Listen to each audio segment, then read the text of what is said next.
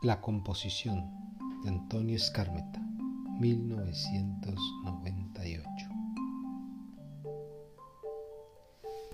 El día de su cumpleaños, a Pedro le regalaron una pelota. Pedro protestó porque quería una de cuero blanco, con parches negros, como las que pateaban los futbolistas profesionales. En cambio, esta de plástico le parecía demasiado ligera. Uno quiere meter un gol de cabecita y la pelota sale volando. Parece pájaro por lo liviana.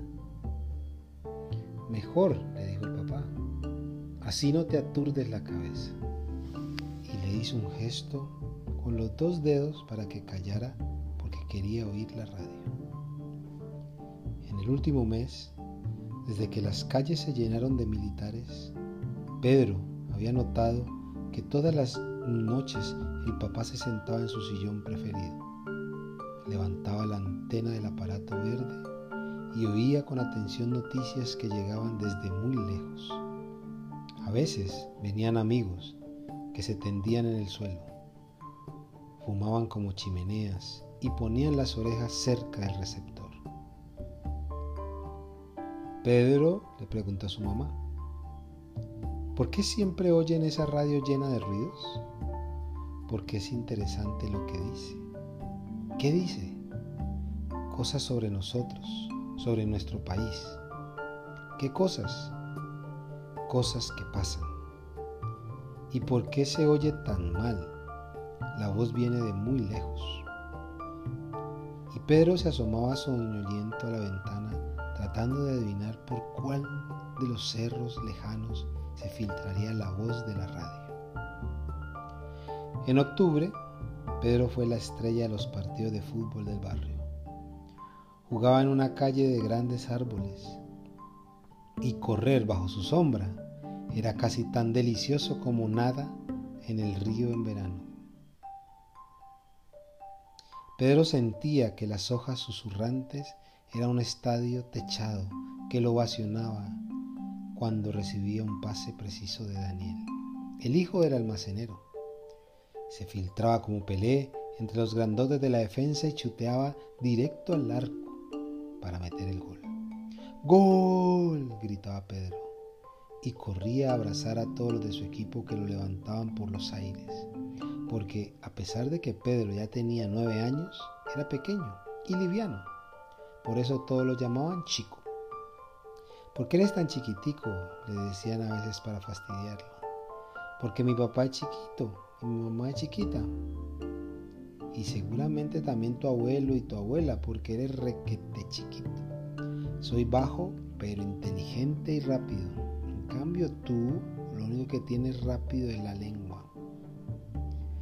Un día, Pedro inició un veloz avance por el flanco izquierdo, donde habría estado el banderín del córner si esa fuera una cancha de verdad, y no la calle en tierra del barrio. Llegó frente a Daniel, que estaba de arquero. Simuló con la cintura que avanzaba. Pisó el balón hasta dormirlo en sus pies. Lo levantó sobre el cuerpo de Daniel que se había lanzado antes y suavemente lo hizo rodar entre las dos piedras que marcaban el arco. ¡Gol! gritó Pedro y corrió hacia el centro de la cancha esperando el abrazo de sus compañeros. Pero esta vez nadie se movió. Estaban todos clavados mirando hacia el almacén. Algunas ventanas se abrieron. Se asomó gente con los ojos pendientes de la esquina. Otras puertas, sin embargo, se cerraron de golpe. Entonces Pedro vio que el padre de Daniel se lo llevaban dos hombres, arrastrándolo, mientras un piquete de soldados lo apuntaban con ametralletas. Cuando Daniel quiso acercársele, uno de los hombres lo contuvo, poniéndole la mano en el pecho. Tranquilo, Don Daniel miró a su hijo. Cuídame el negocio.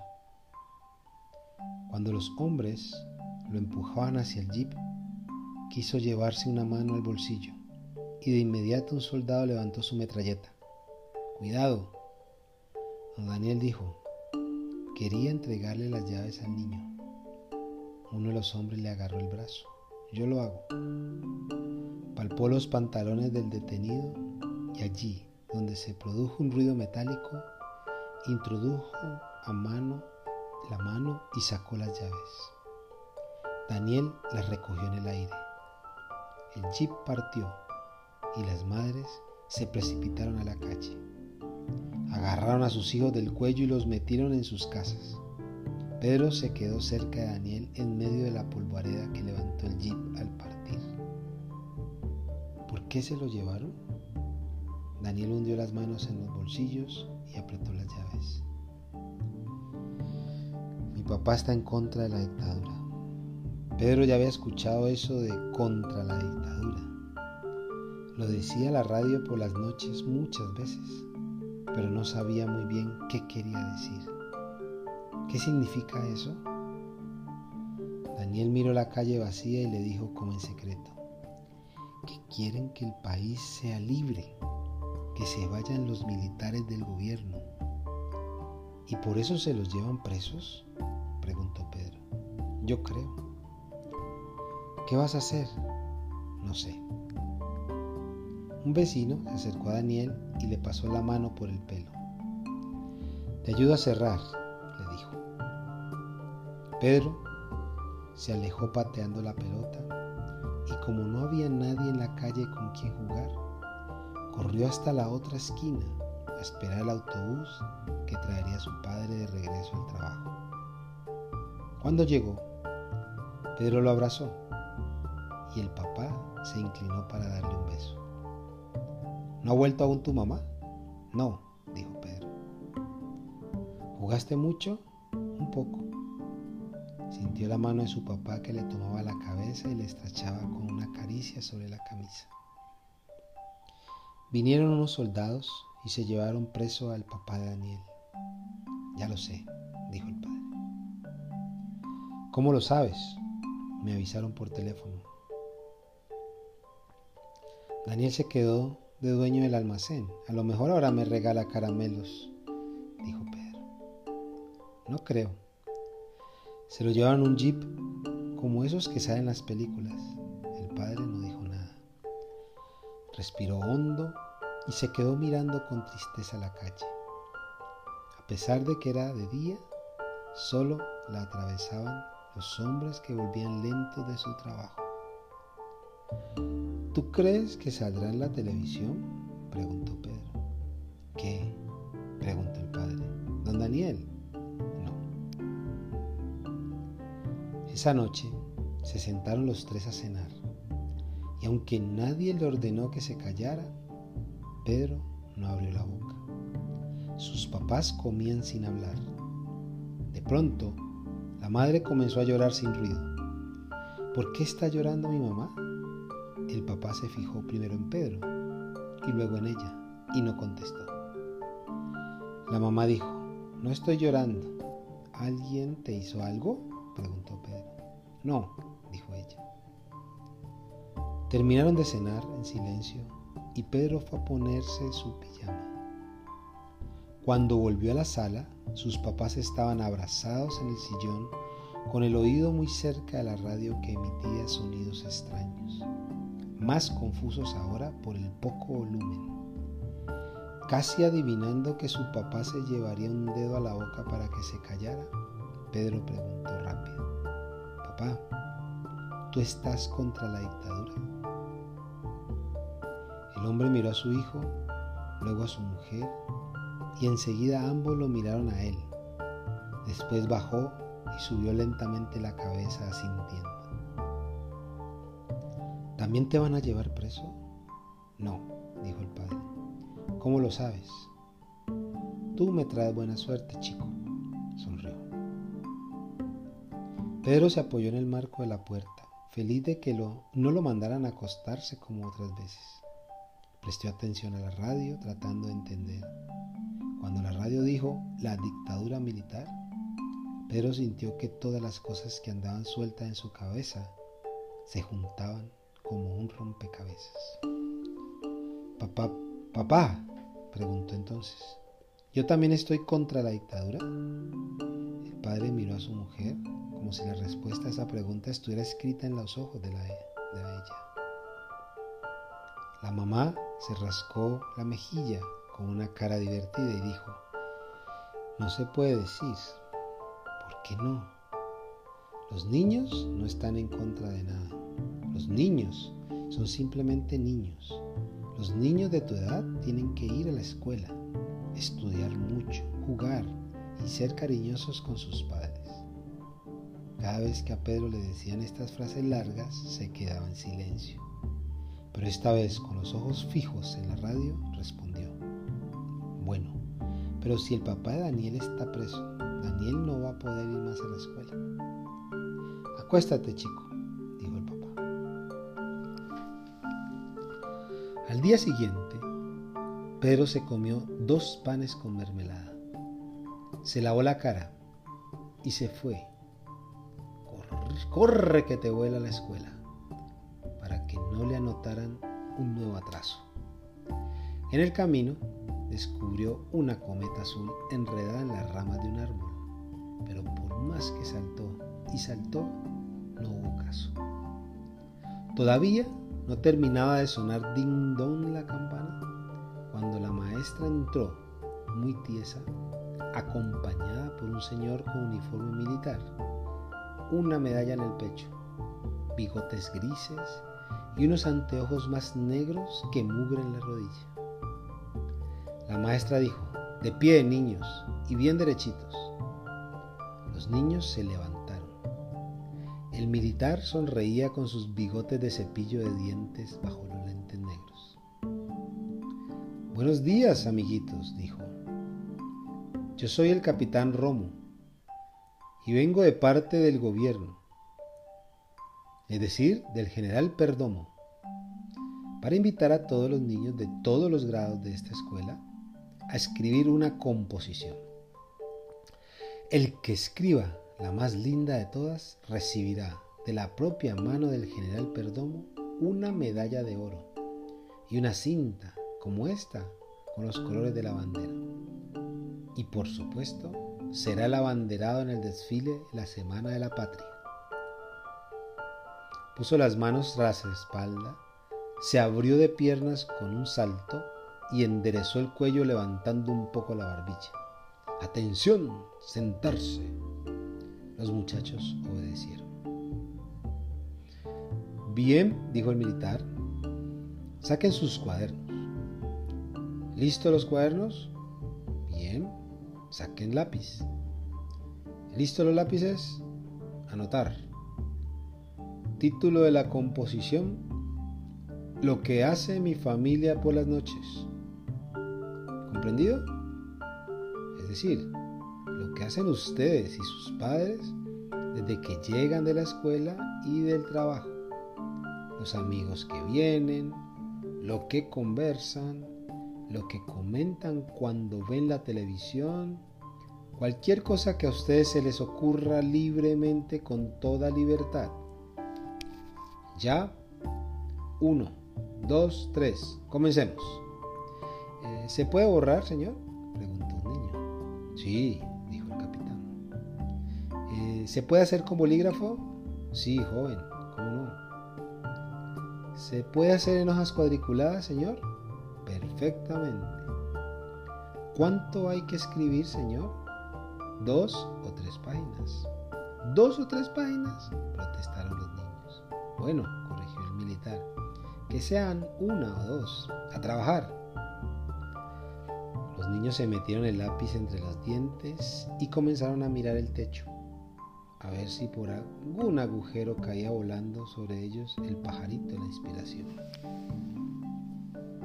Pedro estuvo mordiendo el lápiz, pero no le sacó ni una palabra. Se rascó el agujero de la nariz y pegó debajo del escritorio un moquito que le salió por casualidad. Juan, en el pupitre de al lado, estaba comiéndose las uñas, una por una. ¿Te las comes? preguntó Pedro. ¿Qué? dijo Juan. ¿Las uñas? No, Me las corto con los dientes y después las escupo. Así, mira. El capitán se acercó por el pasillo y Pedro pudo ver cerca la dura hebilla dorada de su cinturón. ¿Y ustedes? ¿No trabajan? ¿Y tú? Sí, señor, dijo Juan, y a toda velocidad arrugó las cejas. Sacó la lengua entre los dientes y puso una gran A para comenzar la composición. Cuando el capitán se fue hacia el pizarrón y se puso a hablar con la maestra, Pedro le espió la hoja a Juan y preguntó, ¿qué vas a poner? Cualquier cosa. ¿Y tú? No sé, dijo Pedro. ¿Qué hicieron tus papás ayer?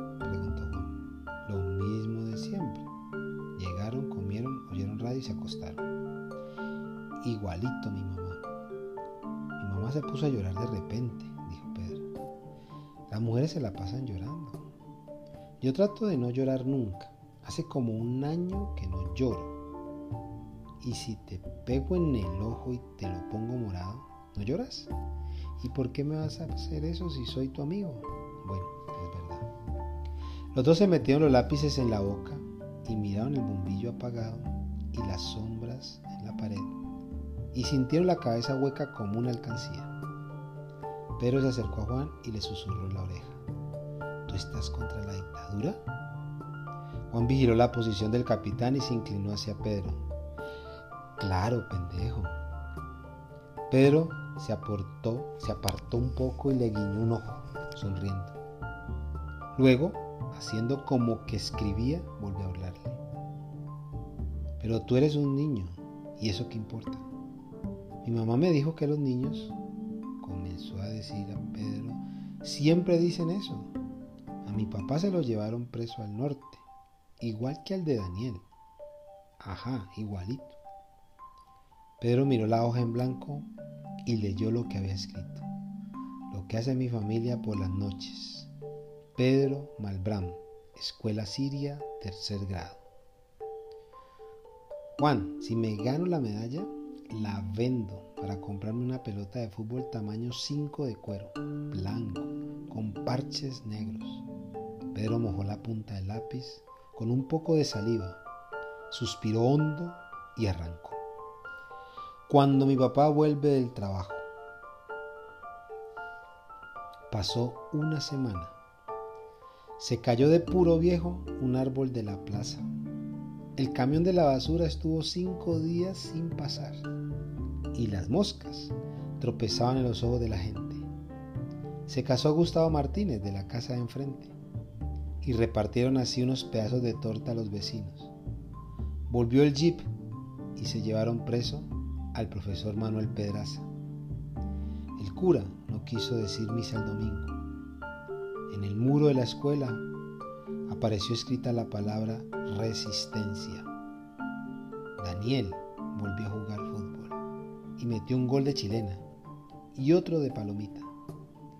Subieron de precio los helados y Matilde Shep, cuando cumplió nueve años, le pidió a Pedro que le diera un beso en la boca. ¿Estás loca? le gritó Pedro. Después que pasó esa semana, pasó todavía otra. Y un día volvió al aula el militar, cargado de papeles, una bolsa de caramelos y un calendario con la foto de un general. Mis queridos amiguitos, les dijo, sus composiciones han sido muy lindas y nos han alegrado mucho los militares. Y en nombre de mis colegas y del general Perdomo, debo felicitarlos muy sinceramente. La medalla de oro no recayó en este curso, sino en otro, en algún otro. Pero para premiar sus simpáticos trabajitos, les daré a conocer uno, a cada uno un caramelo, la composición con una notita y este calendario con la foto del proceso. Pedro se comió el caramelo camino de su casa y esa noche, mientras cenaban, le contó al papá. En la escuela nos mandaban a hacer una composición. ¿Sobre qué? preguntó el papá comiendo la sopa. Lo que hace mi familia por las noches. El papá dejó caer la cuchara sobre el plato y saltó una gota de sopa sobre el mantel. Miró a la mamá. ¿Y tú qué escribiste, hijo? preguntó la mamá. Pedro se levantó de la mesa y fue a buscar entre sus cuadernos. ¿Quieren que se las lea? El capitán me felicitó y les mostró donde el capitán había escrito con tinta verde, bravo, te felicito. ¿El capitán? ¿Qué capitán? gritó el papá. El que nos mandó a hacer la composición. Los papás se volvieron a mirar y Pedro empezó a leer. Escuela Siria, tercer grado. El papá lo interrumpió. Sí, está bien, pero lee directamente la composición, ¿quieres? y mientras los padres escuchaban con mucha atención, Pedro leyó. Cuando mi papá vuelve del trabajo, yo voy a esperarlo al autobús. A veces mi mamá está en la casa y cuando llega mi papá le dice, ¿qué hubo chico? ¿Cómo te fue hoy? Bien, le dice mi papá. ¿Y a ti cómo te fue? Aquí estamos, le dice mi mamá. Entonces yo salgo a jugar fútbol y me gusta meter goles de cabecita. Después viene mi mamá y me dice ya, Pedrito, venga a comer. Y luego nos sentamos a la mesa y yo siempre me como todo, menos la sopa, que no me gusta. Después, todas las noches, mi papá y mi mamá se sientan en el sillón y juegan ajedrez. Y yo termino la tarea. Y ellos siguen jugando ajedrez hasta que es la hora de irse a dormir y después, después no puedo contar porque me quedo dormido. Firmado Pedro Malbrán. Nota. Si me dan un premio por la composición, ojalá sea una pelota de fútbol, pero no de plástico. Levantó la mirada y se dio cuenta de que sus padres estaban sonriendo. Bueno, dijo el papá, habrá que comprar un ajedrez por si las moscas.